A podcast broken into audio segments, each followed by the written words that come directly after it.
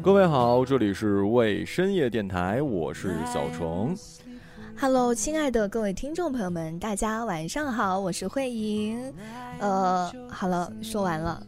啊，对，每一次都是因为慧莹第二句，所以他就要接很长。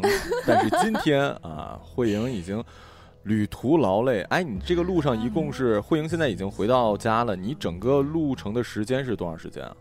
我这次出去玩，可能玩了有二十多天吧。我想想，我好像是上个月，我上个月二十号的时候出发的，对，差不多二十多天，二十五天的样子。所以我在外面玩了二十五天，然后昨天晚上开车两三点，凌晨两三点才到我住的这个城市，所以我今天非常的疲惫。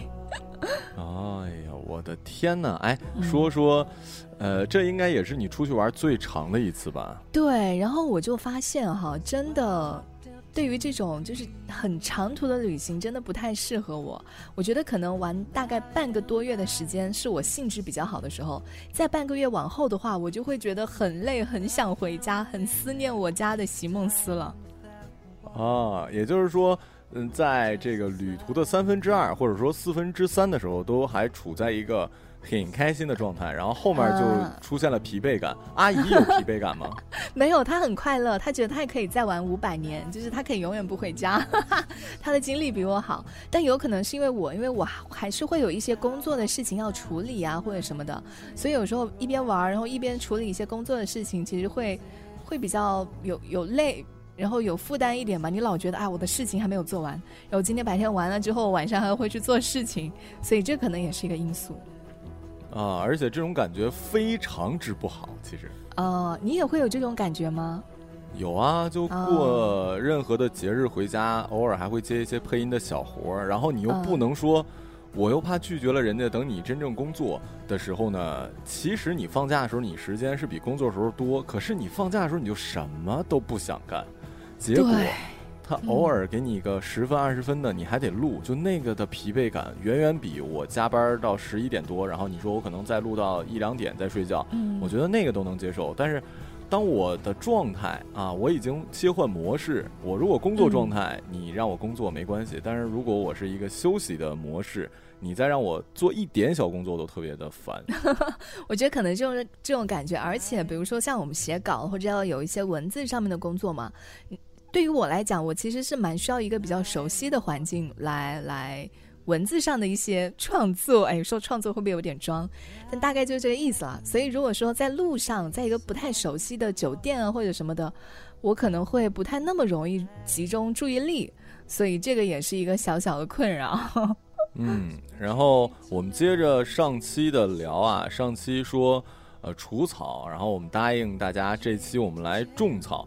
那你先说吧，对你这刚热乎乎的回来。我先问一下你，你会有很多吗？呃，种草的地儿还行啊。你是不是觉得你没什么可说的呀？没有没有没有没有没有没有没有。我因为我是真的旅行的次数太少了，我也就这一次这这一两个月旅行的比较多。我之前其实二十多多年的人生都没有怎么旅行过，我感觉我自己。哎，对哈，因为你其实毕业没多长时间，你不就来咱们公司了，是吧？对，我好像从因为学生的时候也没有钱，好像说可以到处玩，然后工作之后又没有时间可以玩，所以我其实去的地方不是很多，我就说几个我去过的。可能大家会觉得，哎呀，你真正好的美景没有看到了，你说的这几个都很一般了，有可能会出现这样的情况，所以先给大家打一下预防针。嗯，行，还是按照上期一样，一人说一个呗。好的，然后呢，我今天要说的第一个地方就是我这一次刚刚去过的地方，啊，这个地方有一首歌非常的著名，叫做《康定情歌》，你会不会唱？康定情歌，为什么我马上联想到的是套马杆的汉子呢？很奇怪，你知道吗？那个叫什么？套马杆的汉子。不是吧？套马的汉子，你威武雄壮。哎，不是吧？哎，不过康定是有个地方叫跑马山，但应该不是一个地方吧？有可能真的是因为那个时代，我觉得还真有可能是因为我们俩没有查百度啊，就万一说错啊！我想起来了，我们的节目里经常会有人，上期不又说我把那个什么给说错了吗？我把那个什么地儿来着？呃，我忘了，反正又又提出疑问了啊！就是原谅我，呃，女主播不是无知，我无知，好吧？我无知，我无知。我上次把那个土笋冻说成竹笋冻，也有人。说出来了 哦，先跳跳过这一趴。我先说我要说的第一个地方就是康定，康定呢是在那个川西的那一条路上，就是可能它属于四川的，但是它有很多那种藏区的一些文化，所以你到了康定的市中心的那些建筑呢，你会觉得自己是在西藏的感觉，因为那里是很多藏民嘛。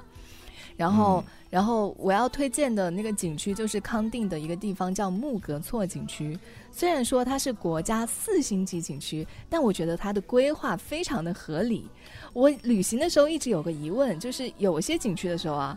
它的大门和它就是停车场停车的位置非常非常远，就是你停完车之后，你还要坐摆渡车才能到那个大门。我一直都不明白为什么要这样做，但是木格措就不一样，木格措它的规划就很合理，你它的停车场就在它那个景区的门口，你下了停车场，然后买了门票，你就可以坐那个大巴，就可以直接上到山顶。他会直接把你放到山顶，然后你再可以自己慢慢的走路下来玩，所以就玩一趟非常觉得不累。首先第一个就是让我觉得木格措不累，因为它的交通工具很发达。然后第二个就是你的大巴坐到山顶之后，哇，太美了！就是它会有一片那个叫什么黄金海岸，就是在那个前方就是雪山，你就可以看到很多的雪山。哎，你家好像对面也可以看雪山哈。呃，我们家能看见长白山，对。哦，所以就你站在那个大海的这个地方，对面就是雪山，然后你脚下踩的就是沙滩，它那个海应该属于海，就从那个雪山的中间，你就可以看到这样开过来，不是，就是还蛮漂亮的。嗯，我有一个疑问，它为什么会有海呢？那个是叫海吗？但是它是有沙滩的呀，然后它名字就叫它名字就叫黄金海岸呢。然后它是聚集了一个沙滩呢。那洱海是海吗？后海是海吗？什刹沙滩吗？有啊。我一直觉得有沙滩的地方，那那个形成沙滩的地方，那它就叫海。我的天，你这个也太狠了！就是它又没跟大洋连接，应该就是很大的一个湖吧？我觉得有可能吧。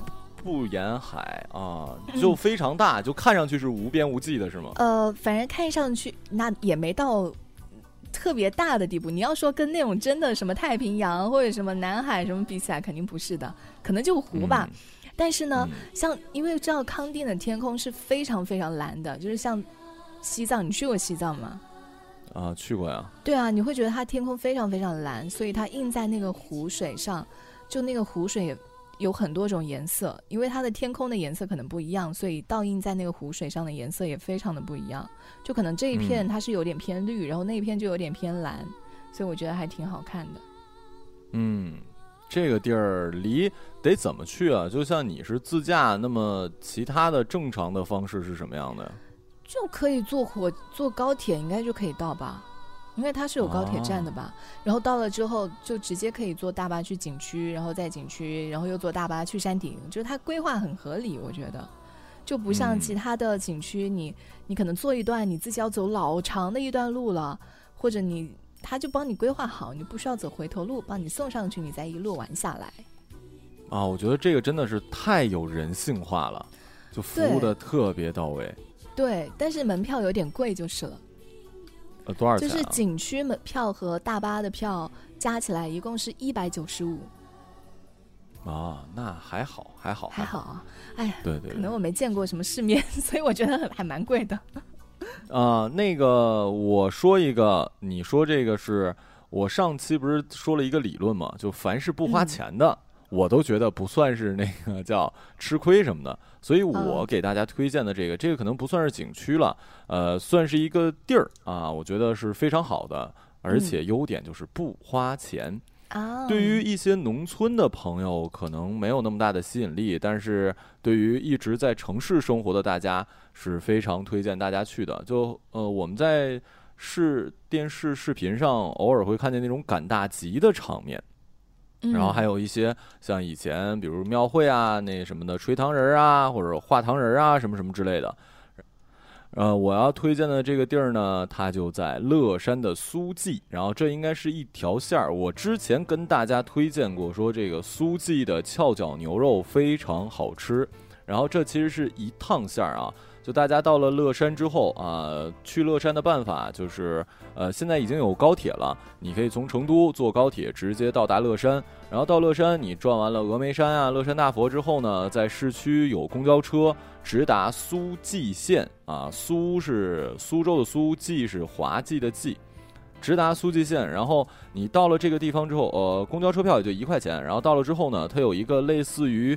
像是一个转盘一样的一个地儿，你就下了客运站，然后往前走，往应该是背对着客运站，往你的这个呃右手边走，然后有一个转盘，然后你就会发现有点豁然开朗的感觉啊，你就发现全都是卖跷脚牛肉的。结果过了转盘往前走，第一家有一个木牌子。他们家的翘脚牛肉非常好吃，然后建议大家点。你是在推荐美食吗？啊不不不不不不，这是一条线儿啊，一条线儿。嗯。然后顺带着说一下这个美食，那个这个翘脚牛肉建议大家可以点那个牛血，然后还有那个白豆腐，然后剩下的像什么嫩牛肉啊，还有那些都可以点，然后一定要喝他们家的牛肉汤，就光喝汤我就我我。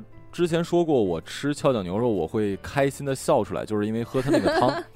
对，就是真的，我气死了！我就在乐山待了一天，我没有吃跷脚牛肉，但是我看到好多店都是跷脚牛肉。我想，跷脚牛肉不就是牛肉火锅之类的东西吗？就没有对我产生什么吸引力。听你这么说，好像很特别的样子。对它的那个牛肉，它不是火锅，它是一小一小碗一小碗。你选完之后，它会先把牛肉给你盛到一小碗里，然后往里注入汤。然后它那个汤应该是真的，起码从头一天就开始熬，你知道吧？就是牛骨汤熬的巨鲜。我甚至觉得我什么都不要，我就光喝那汤，我就能喝的特别满足。它还不咸，但是很鲜，也没有任何的膻味儿什么的，就喝那个汤特别好。然后。从这儿吃完东西，你就可以打听一下哪儿有一个，哎，坏了，这个地儿我给忘了具体在哪，你可以打听一下啊，就是就是因为苏蓟县不是很必去的地方在哪个地方？然后就是苏蓟县不是很大，是一个沿河的一个地儿，那儿呢就能体验到以前赶大集的感觉。然后我一定要推荐这个地儿，除了我们呢可以看见卖各种糖的，卖各种这个小吃的，还有就是呃，甚至那种有点像二手的什么收音机啊，什么什么，就是这种民，我觉得这也是一种景观吧，人文景观之类的。重点是它有画糖人儿的，然后是真的像电视里那种，你呃，它有一个旋转盘，一个指针儿，你转一下。嗯，转到哪儿他就给你画什么，是两块钱一次。哎，好像很多地方都会有这个这个东西啊。是吗？我我真的没有没有在成都的时候，好像在人民公园也看到有蛮多这样的。啊不不不，你气氛不一样，我跟你说，就是你要在农村才更有气氛。对对对对对对对对对对对。然后呢，我我之所以特别推荐这个，是是因为我真的人生的好运，我觉得很多都放在了那儿。因为我知他的那个大家都知道嘛，他画的图案越复杂，他他的成本其实越高。所以说，比如说一个苹果啊，或者是一个小兔子，它的那个呃分成那个块的区域就比较大，因为这样的话，你大概率就会抽到一个它其实用不了多少糖什么的嘛。然后最复杂的是凤凰跟龙，然后它就会弄得特别特别小的一溜，就贼小，你知道吧？结果我真的就抽中了龙。然后我用我这辈子运气遇见了你，然后那个大姐啊，就特别一脸不高兴，你知道吧？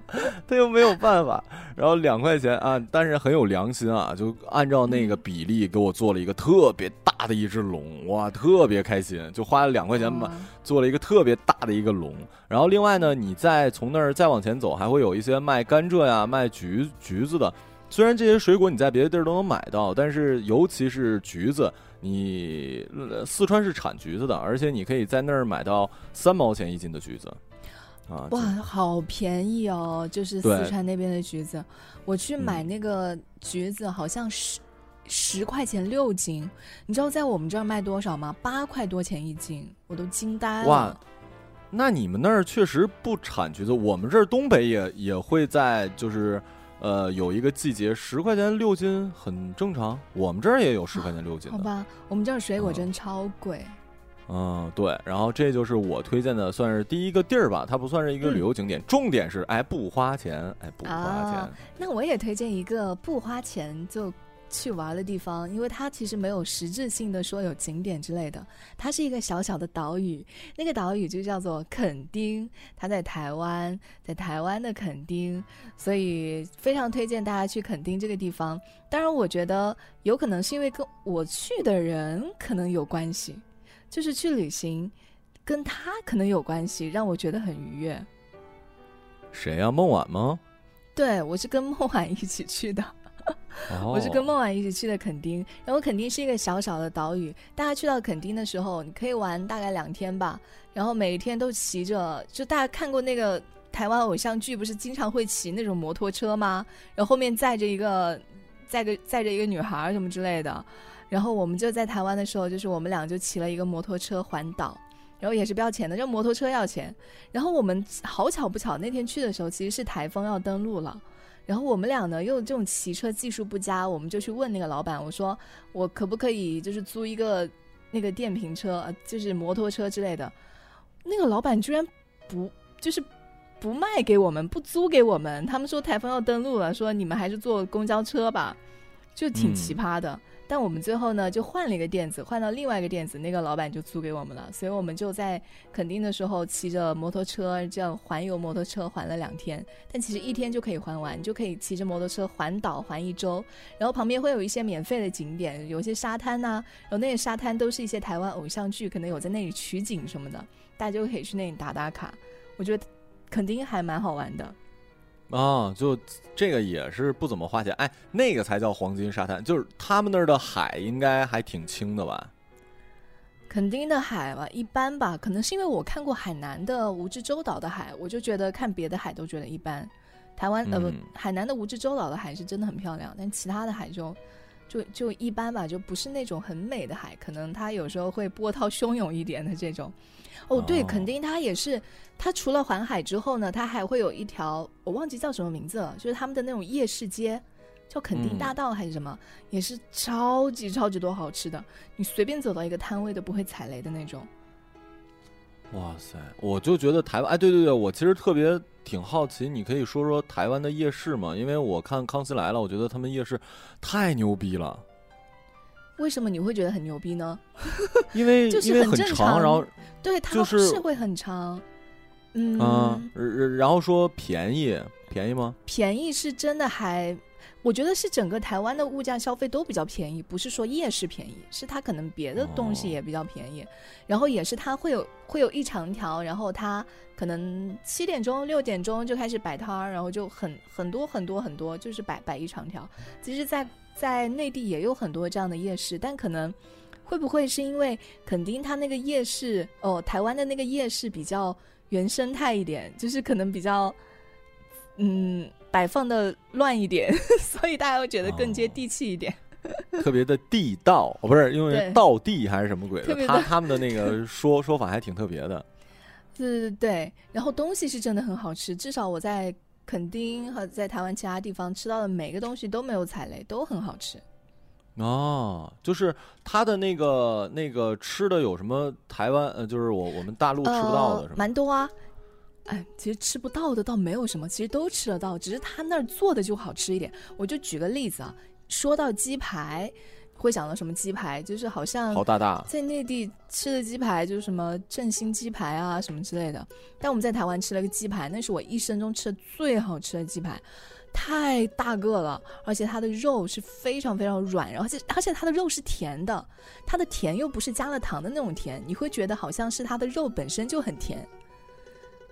嗯，然后再加外面它会烤的非常非常的酥，就是外酥里嫩。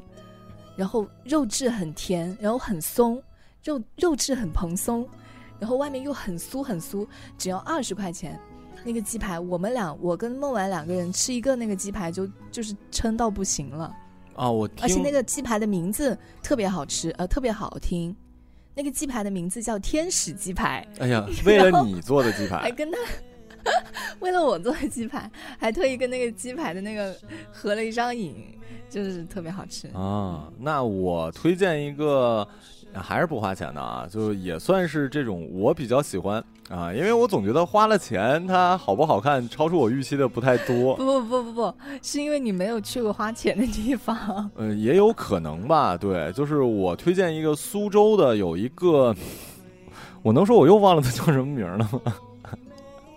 你说，我我帮你回忆一下。就是苏州有一条街，也是在呃有那种小河两边儿，就是。你中间有小河穿过，然后它它那个是特别有名的，就类似于什么，呃，有名的程度就很像是，比如说北京会想到那个什么什么什么什么什么街来着？哎呀，我都都给蒙蒙蒙住了，就是在后海那儿的一有一个什么烟袋斜街之类的地儿，然后那个 是那种游客去的那种街吗？啊，其实还真是游客去的街，然后 对，然后就是武汉不是有昙华林吗？然后那个像成都宽窄巷子，然后但是苏州的这条街，你反正随便一搜你就能搜着啊。就是这条街它好在什么地方呢？虽然也是游客去的地儿，可是啊，我想起了北京那是南锣鼓巷嘛。可是你看现在的北京南锣鼓巷，其实没太有以前的感觉，就全是游客嘛。而且它的风格也可能我就是一个北方人，所以我对于北方建筑或者说四合院儿我。也算是见过，就不是很特别。但是苏州的那条街，呃，很有以前我幻想中的啊。我我我觉得，如果把人去掉的话，完全就是呃，可以回到古代是吗？啊，是吗？关前街还是山塘街？呃，关前应该是呃，在那个关前那站地铁站下，应该是那个街。哦，对，那就是关前街。对，然后你在那儿的话，我觉得都不用说改什么的。就我总觉得南锣鼓巷，你如果说完全回到清朝、明朝，它可能还得还是不太一样。可是我觉得，就那条街，我们姑且就认为是关前街的话，你完全不用改。你觉得？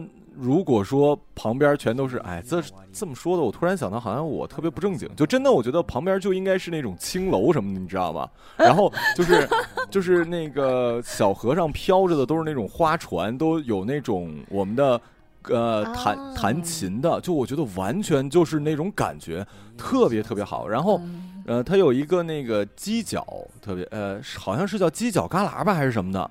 排长队，然后他那个鸡脚巨好吃，就是，呃，东北我们过年的时候也会说做这个，呃，鸡爪子啊，我们叫鸡爪子，然后说是有爬钱的寓意，但实际尤其我们自己家做的，没怎么有人吃，因为你炖的都很硬，尤其是如果一旦凉了，可是它的那个就是特别糯，就很像是那个叫什么来着，蟹肉堡里面的那个那个鸡脚的那种感觉。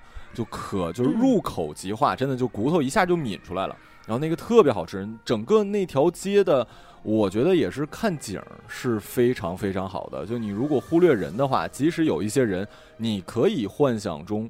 起码我在那个时候，我会觉得，嗯，我似乎回到了那样的一个地方。就幻想楼上有着青楼女子，对，你知道吗？琵琶半遮面。是，我就江南四大才子了。我跟你说，我一定，哎呦喂，我一定不是唐伯虎，我就是必须是祝枝山，你知道吧？就是那个，就是天天出去玩，然后找唐伯虎那个。当然，这个不是历史啊，我是说那个《唐伯虎点秋香》里面的那个，就是星爷的那个。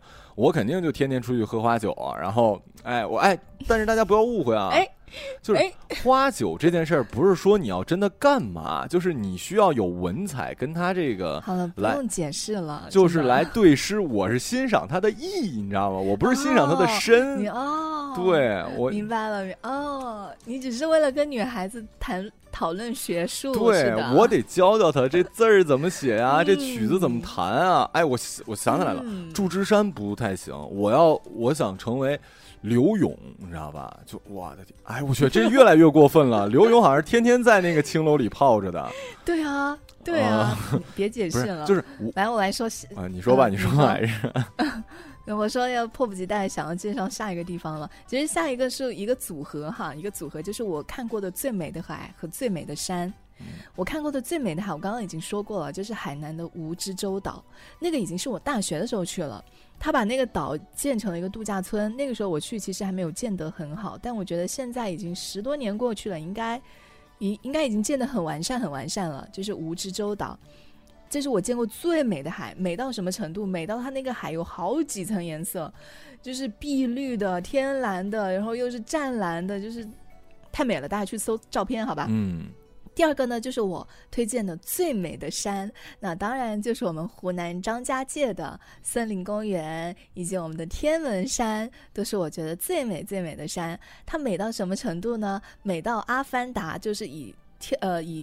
张家界的森林公园为原型取的景，就是《阿凡达》的那个世界。哦，对，我想起来了，你说这个，呃，它那个最有名的应该是有一个巨高的独立的一个一个柱子的那种感觉的，有那么一个玩意儿哈，我记得。哦，对对对，就是它的那个山非常的奇特奇怪，不是那种连绵不绝的，它是那种突然就可能一个大石头一样，就是就像《阿凡达》里面的那个。那个场景一样。嗯，然后我知道张家界还有一点就是，你们那儿真有野人吗？怎么可能？反正我是没见过。你来了，可能你就是野人。嗯，我 但是哎，我真是，我跟你说，我我从我可能在那个苏州那儿，在青楼待腻了，你知道吗？我就一下哎都没有用，我还是回归原始。哎，你你在哪儿听说张家界有野人呢？张家界最有名的就是野人啊。哪有？我怎么听说的是神农架？神神农架？神农架跟张家界不是一个地儿啊？当然不是一个地了。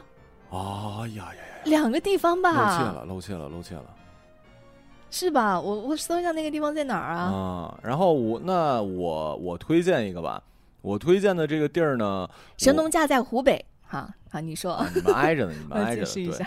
然后那个，我推荐一个，可能我之前节目里，我因为我一直在想一个我在节目里可能没有说的，可我发现我好像在节目里大部分都说了。我要推荐的这个地儿呢，在那个束河，呃，束河古镇上面，它有一段可以看见玉龙雪山。然后你就云南吗？对，云南，云南。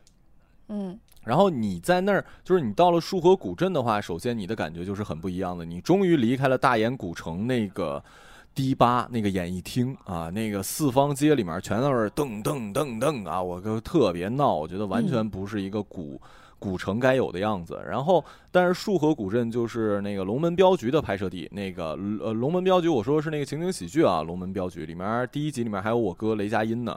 然后那个地儿就完完全，你们如果想知道束河什么样，就可以看那个情情景剧，就跟那个就是一毛一样，就是在那儿拍的。然后我推荐的这个地儿是，呃，你把束河想成，呃，现在你的面前就展开了一个横横向的，然后上北，对，也就是说从束河一直往北，出了束河古镇之后，再往前走就往玉龙雪山那边去了。然后你租一辆这个自行车。呃，那个现在可能会有电瓶车，但我真的建议大家那个坐那个呃自行车，然后骑着自行车你往那边开，它的景色周边的景色其实没有特别美，但是玉龙雪山就我们家虽然能看见长白山，但它只是一个小尖尖，它那种感觉是不一样的。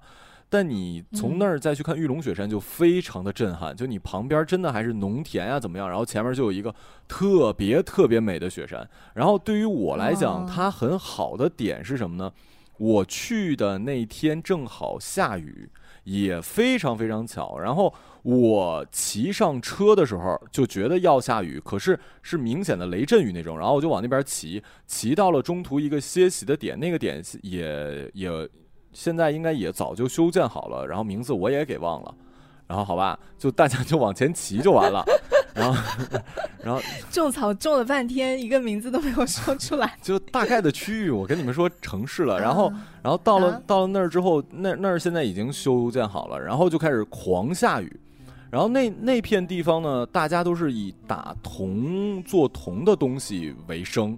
然后里面小店里面有各种各样的铜做的东西。然后我在那儿买了一个手镯，是三种颜色的铜编的一个手镯。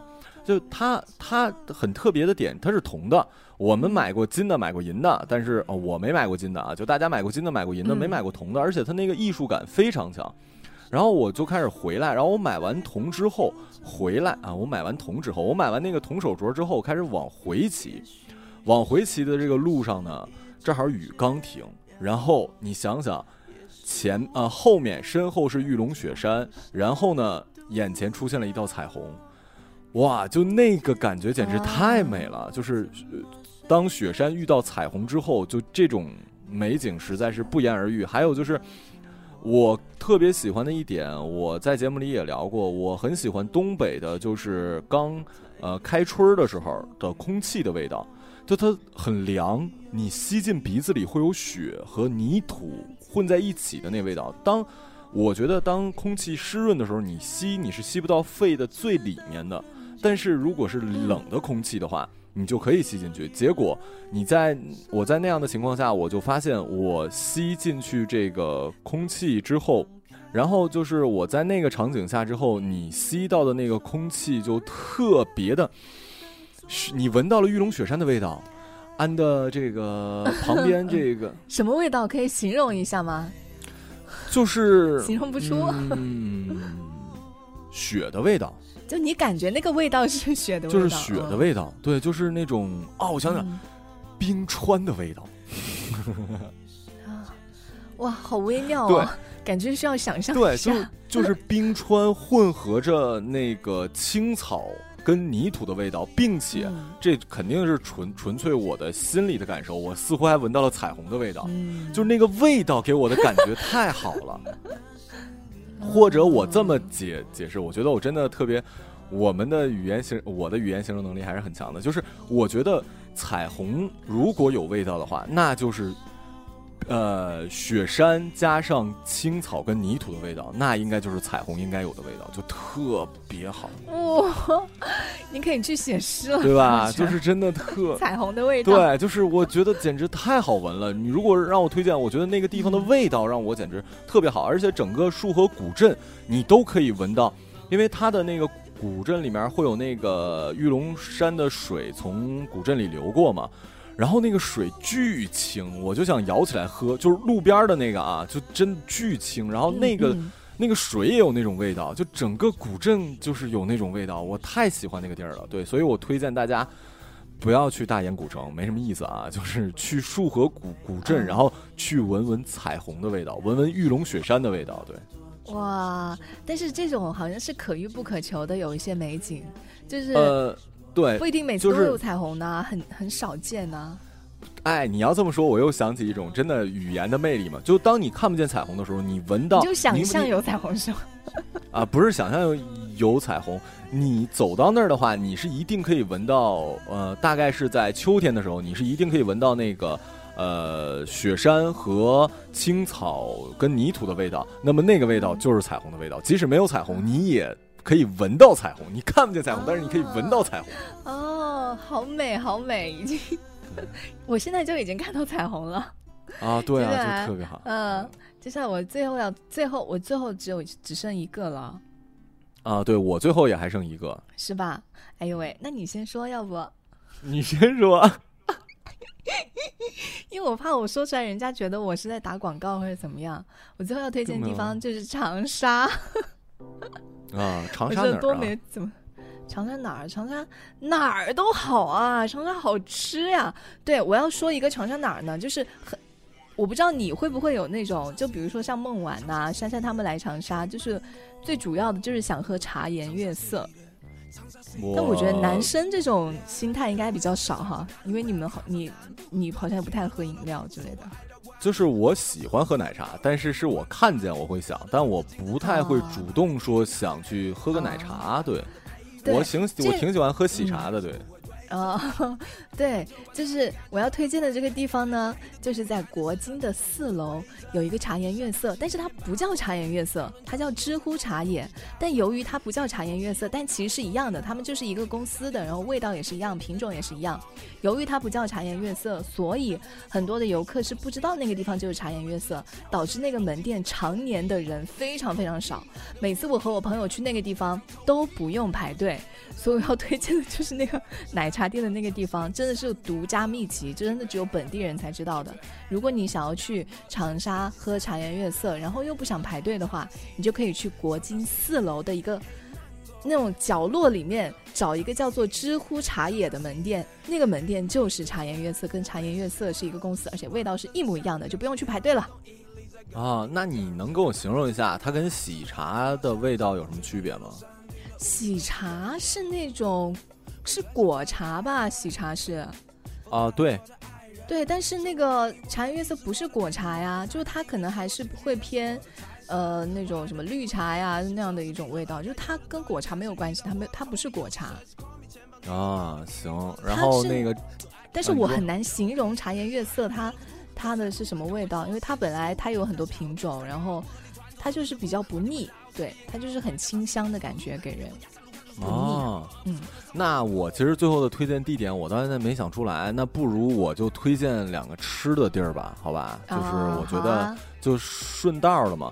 我推荐的第一家啊，就是在北京，很多人可能会去过，也有可能没去过。我是一个不爱喝酒的人，慧莹是知道的啊。我其实是很不喜欢喝酒，因为首先喝酒，我达不到微醺的状态，因为我的量呢其实还可以，但是我达不到微醺的状态，而且喝酒对于我来讲，喝啤酒胀肚，我不喜欢喝啤酒，喝白酒我体验不到快乐，喝红酒我喝不出来，喝洋酒我觉得难喝啊。但但 最近跟。杜大发住在一起之后，他上次搞了点 whisky，然后我我觉得年纪大了会有口味是会有变化的。然后我慢慢的觉得，哎，那个好像还行。然后我给大家推荐的这个，它对外的名字是一个精酿啤酒馆，可实际上我跟你说啊，这个地方我先说一下它的名字，叫做北平机器，在北京。然后北平机器这个是一个精酿啤酒馆，他们家的酒你真的是。大家可能去过很多的精酿啤酒，都是国外那种成瓶的嘛，是吧？意大利呃，那个比利时的很很多，然后就当然也有各种口味。可我说实话，我觉得哪个口味都不怎么好喝。如果真的好喝的话，它就还是中国传统的果味酒，什么梅子酒啊、桃子酒啊这些酒，你其实从口感上，对于我这种不知道酒什么好喝的，我只会喝口感。但是，呃，北平机器的酒真的就是既满足了，从口感上几乎没有酒味儿。啊，但是真的很好喝，但它又真的是酒，饮料的味道吗？我我印象比较深的，它有一个呃，有一个桃子的一个什么酒，然后还有一个龙井的一个清麦啤酒，就喝下去是饮料或者呃水果的味道，但是它其实又是有度数的。对，然后。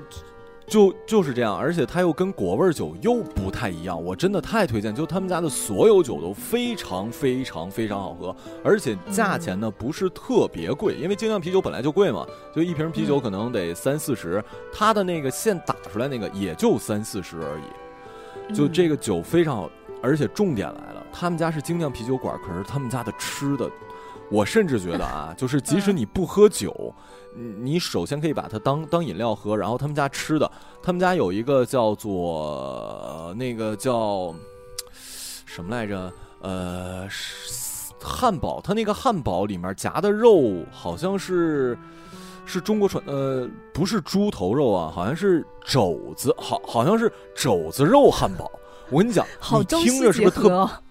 对你听着特别腻的一个东西，但是完全不腻，非常好吃。然后它还有一个虾片儿。它那个虾片儿，你我不知道你们湖南南方有没有有没有虾片儿这种东西啊？就我小的时候会吃泰国菜。的时候会吃，但其实平时很少吃。对，就那个那个虾虾虾片儿，你们看见最大的可能也就巴掌那么大，应该到不了那么大吧？呃，泰国餐厅大概是那么大吧？对。对，但是我我告诉你，北平机器的虾片儿，呃，有你两个巴掌那么大，甚至更大，就是它是一整个，然后特别厚，然后它会放在干冰里。就冒着烟我们一般叫锅巴，不是锅巴，还真你 没不不是锅巴，就是就是虾片儿，然后特别脆，然后它那个我觉得我不知道是干冰还是什么，就你一咬还会冒烟儿，然后还有其他吃的，就巨就是好吃到让人，我我我我就是我，如果我朋友来的话，就你下次来北京，我是一定要带你去那儿吃的，就特别好吃，就而且还特别好，就它的整个装修又非常非常的有，呃工业设。工业风，然后就非常非常好。它有很多的分店，然后我推荐大家去的是总店，在那个雍和公路那儿，好像是有一条什么街，反正你到那儿一搜，你就能搜到，叫北平机器。然后我再推荐第二个，第二个是来北京的话，可能大家并不知道说，呃，比如说北京菜，大家并不太知道有什么，就知道都是小吃，炸酱面。啊，对，除了烤鸭之外，而且烤鸭那个东西吧又比较腻，它不是一桌菜，而且你不能天天吃这样。然后跟大家推荐一个特别有文化的地儿，叫砂锅居。砂锅居这个砂锅饭的之类的吗？呃，是专门做砂锅的。这个它是认证的百年，呃，就是呃不不叫百年老店，叫老字号店。它的这个由来是什么呢？因为以前在清朝的时候，他们不都是满蒙少数民族嘛。他们都要祭祀，然后祭祀的时候，这个肉呢是要白水煮。其实这个肉，呃，而且只能切成八块，就把一只猪切成八块，然后白水煮。实际上，这个其实煮出来是非常不好吃的，就皇上也不会吃。然后这个肉你祭祀完了之后怎么办呢？哎，就拿到就流传到宫外了，就被这个砂锅居哎给给整着了。整着之后，你要知道什么叫真正的砂砂锅，就是传统砂锅是什么？它的这个猪肉是不带皮的，因为这是少数民族的规矩，就是它这个肉是不带皮的。然后它用这么多年的经验做出来的东西非常非常好吃。然后建议大家去那儿点那个。砂呃，它那个你如果纯吃，就是你去砂锅居的话，其实主要吃的就是肉嘛。然后你点肉的话，那么可以点那个有砂锅肉和那个他们猪肉做的好，砂锅猪肉跟砂锅丸子。另外特色的是什么？只有在砂锅居才能吃到的这个东西叫做呃炸子盖儿。你猜炸子盖儿是炸什么？炸虾之类的吗？就有壳的动物，不是，那是啥？炸子盖儿是炸的片的很薄的五花肉，哦，就炸出来就很脆。对，就是搞得非常非常好，而且砂锅居最开始不叫砂锅居，它那个名儿我给忘了，但它主要做的就是炸和做砂锅，就推荐大家可以去，如果来北京想吃北京地道的宴席的话，可以去砂锅居。对。这就是我推荐的吃的。我我下个月去北京找你玩的话，你不带我去的话，我就可是不甘心的。啊，不可能，不可能！就这两个地儿，完全完全，我就跟天天天吃那个，还有什么，还有其他吃的，就呃什么啊，我就随口说一下吧。就有一家，哎，坏了，我又忘了名了。呃，就是在那个人民在人民大学对面有一家那个饺子馆儿。这个饺子馆儿会让你，它不见得有多么特别的好吃，但是很特别啊，就是它本身的馅儿很特别。特特别在哪儿？对你吃过西红柿鸡蛋馅的饺子吗？没有。对你吃过那个，呃，那个应该叫做，呃，呃，川椒牛柳馅的饺子吗？嗯，没有。但是我我我我觉得川椒，嗯，不对。还好，那个牛柳还好，就我能想象得到。但是西红柿炒蛋会觉得有点奇怪吧？对，还有那个黄瓜青黄瓜青虾馅儿的饺子，没有。这说明一切都可以成为馅，就只要它是一个菜，它就可以成为馅儿。对，你说对了。就这家饺饺子馆，反正大家哎，你还真没法搜。反正我就知道在人民人民人民大学对面。然后我来北京吃的这几个好吃的。也就是这个，还有一个没吃过，但是我是听别人说特别好吃的，叫做同和居啊，就大家可以去试试。就是同和居里面，呃，同和居里面的主厨，你知道吗？是全中国唯一一个享受国务院津贴待遇的厨师。你在哪儿查到的呀？这都是？这就反反正就是建议大家可以去吃，然后然后去他那儿点的可以点两个。两个比较有名的菜，一个比较贵，葱烧海参啊，这个确实是比较贵的，就好贵哦，听着就要几百块一个的感觉。呃，一根儿三百，反正。对啊。对，然后也有平价的，平价是什么呢？九转大肠。听着也不便宜。啊，这这个还可以，这个还还可以，反正就吃的大概就推荐这些。另外，你你们如果去长春的话。呃，所有的烧烤店都值得吃。我这是刚跟杜一聪、呃杜大发吃完饭回来，我们到楼下一家那个烧烤店吃，真的也就将就是能吃的程度，就真的差跟东。你有没有发现，就是我们做什么节目到后面就一定忍不住的要说一下吃的东西？我们上一期也是做到后面就忍不住要说吃的，然后做旅行也做到后面就忍不住要说吃的，这说明什么问题？说明旅行对我来说就吃很重要，看风景就嗯只是一部分而已，就吃真的真的很重要。嗯，哎，对我最后其实有有一个问题，就是你因为是自驾游，你在旅途中，因为我曾经说过，我去拉萨的时候遇见了一个特别奇葩的大爷，你就没有遇见什么有趣的人吗？遇到什么有趣的人？我真的没有遇到什么有趣的人呢。你的妈妈是吗？唯一有趣的人就是你的妈妈。唯一有趣的就是我，我跟我妈妈，我还能遇到什么有趣？真的没有，就自驾游就我们两个人呢。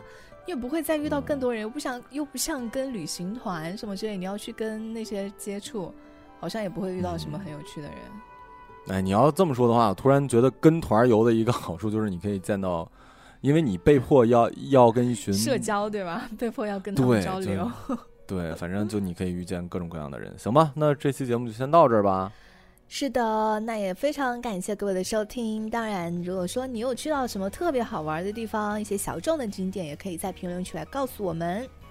那我们下期节目再见，拜拜，拜拜。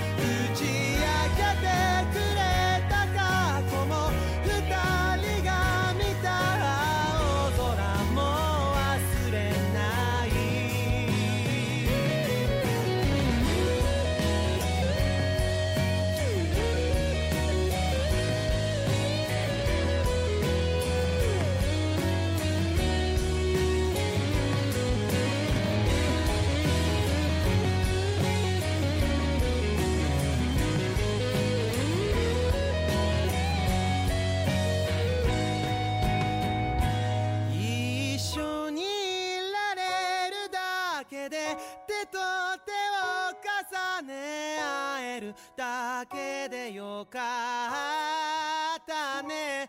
大切なことほど見慣れた場所で輝くのかもしれない。